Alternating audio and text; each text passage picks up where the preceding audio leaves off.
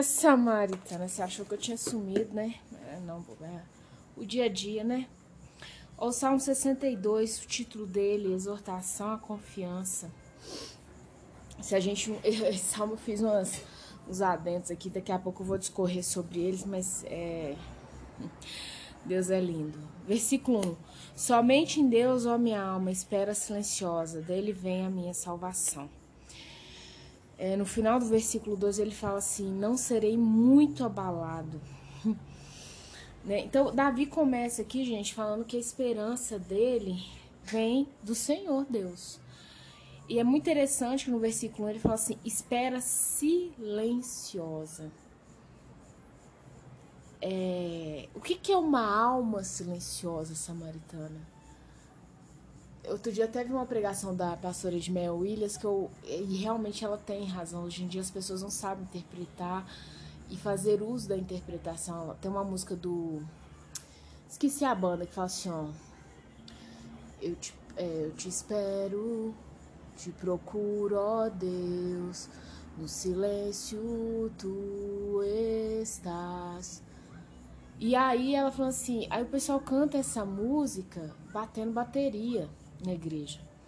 Não é nada contra o instrumento, gente. Não, é, não vamos, sabe, assim, alardar.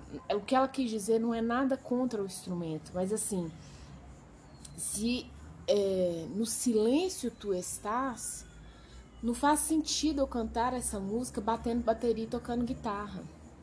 Silêncio é silêncio. Entende o que eu quero dizer? E o que ele fala assim, ó, espera silenciosa. Dele vem a minha salvação. Às vezes a gente faz muito alarde até na própria alma. Não só na alma, né, Samaritana? No dia a dia mesmo. A gente vai fazendo alarde e não, não esperamos silenciosamente aquilo que Deus quer nos falar. No versículo 2, no final, fala assim: Não serei muito, abalado. vou ser abalado, mas não vai ser muito não, tá bom? Versículo 4, só pensam em derribá-lo, ele tá falando aqui de um muro, no versículo 3 fala sobre esse muro, né? Das, é, em derribá-lo da sua dignidade. Na mentira se comprazem, de boca bendizem, porém no interior maldizem. É interessante isso que ele vem falando assim, ó. Tem pessoas que só vão pensar em, em derrubar a sua, a sua dignidade. E o que, que é a sua dignidade, gente? você ter um pão na mesa para comer, você ter uma boa reputação, sua moral faz parte da sua dignidade, né, Samaritana? Você ter é, uma condição digna, assim, com, sabe, o mínimo que é para o ser humano viver. Não tô nem falando de luxo aqui, porque um exemplo, ah, tem gente que gosta de uma Coca-Cola. Mas se você não pode comprar uma Coca-Cola, glória a Deus, tem água para você beber, água potável. Tem gente na África que nem isso tem. Então ele tá falando que tem gente que só vai pensar em derribar a sua dignidade, que primeiramente é né, o inimigo mesmo, né? Satanás, Bezebu, Tinhoso, é ele. Depois, gente, ele vai usar pessoas, né? Satanás, ele nunca vai vir com tridente. Aprendi isso, Samaritana. Tem mulher que acha que, ah, o capeta apareceu. Gente, o capeta geralmente ele vai vir com uma pele bem bonita, com a boca bem carnuda, né? O tchan bem gostoso e falando mansinho na sua orelha. Não vai vir com tridente. Senão você correria, né? O normal. Na mentira se comprazem, ainda no versículo 4. A pessoa tem prazer na mentira, no engano. De boca bem dizem, porém interior maldizem. Conhece gente assim, samaritano? Que na sua frente vai falar: Nossa, fulano é boa demais, gente bacana bacana, de primeira qualidade, ou fala com você assim, não, eu gosto mais de você, dos seus filhos, tô orando, pedindo a Deus, tô, tô rezando, né? Sei lá, tantas coisas, mas no, lá no coração, no íntimo, aquela pessoa, ela te amaldiçoa, ela vai tomar que dê tudo errado, ela é fingida, ela é mentida, ela se acha bonita, gostosa, porque esse fim capetado dela. Tem gente assim. 5. Somente em Deus, ó minha alma, espera silenciosa, porque ele dele vem a minha esperança. Então, o versículo 5 ele repete o 1, né? Novamente ele fala do silêncio, mas no final ele muda, né? Lá no versículo 1 ele fala assim: dele vem a minha salvação. No 5 é, vem a minha esperança. É interessante que de salvação ele já passou para esperança.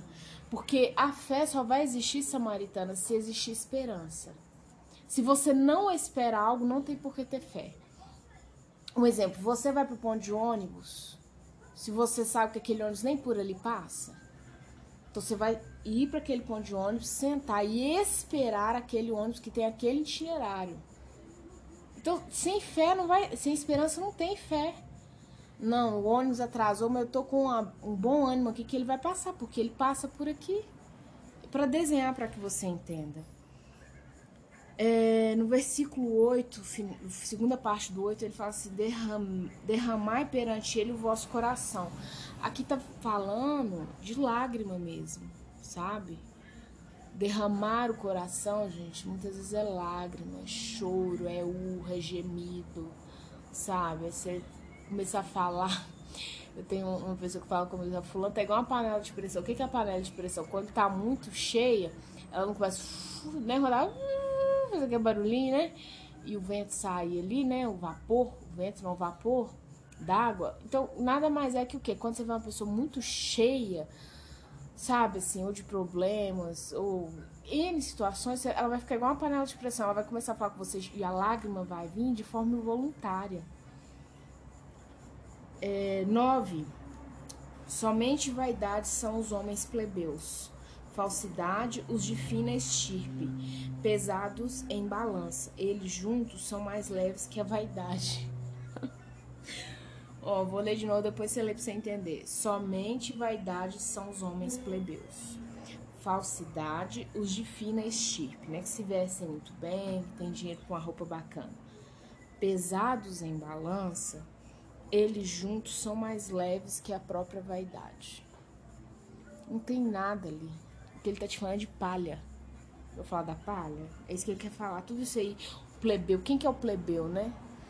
O plebeu é o playboy de hoje. É o cara que tem a condição e tal. Não é nada, não. Tá levinho. Versículo 11 e 12. Para quase finalizar. Uma vez falou Deus, duas vezes ouvi isso. Ó, Deus falou uma. Mas quantas vezes ele ouviu? Quantas vezes a alma dele precisou que ele ouvisse? Duas que o poder que o poder pertence a Deus e a ti, Senhor, pertence a graça, pois a cada um retribui segundo as suas obras. Ele até se baseia parte dessa fala em Jó 34:11. Depois vocês leiam lá. É interessante que às vezes a gente Deus fala, um exemplo, quantas vezes Deus falou que você é uma filha amada? Aí você pode falar assim, todo dia samaritana, não. Todo dia você prega isso pra si. Ele falou uma vez só. Deus não é repetitivo, nós somos. Mesmo porque quando você pega uma criança para ela aprender, a primeira coisa que você faz, a primeira coisa que você faz é o quê? É repetir para essa criança, repetição. Então, essa repetição é pro ser humano aprender uma questão, não pra gente, não para Deus, perdão. Agora interessante que eu quero entrar aqui nesse salmo. Olha, eu contei que quantas vezes Davi fala, em 12 salmos, Davi fala a palavra salvação quatro vezes. Ó, uma, duas, três, quatro. Rocha, ele fala três vezes. E refúgio também ele fala quatro vezes. Samaritana, dividindo, né, quatro vezes por esses 12, que são, a cada três versículos ele fala salvação e refúgio cada três versículos é como se ele falasse salvação e refúgio, junto.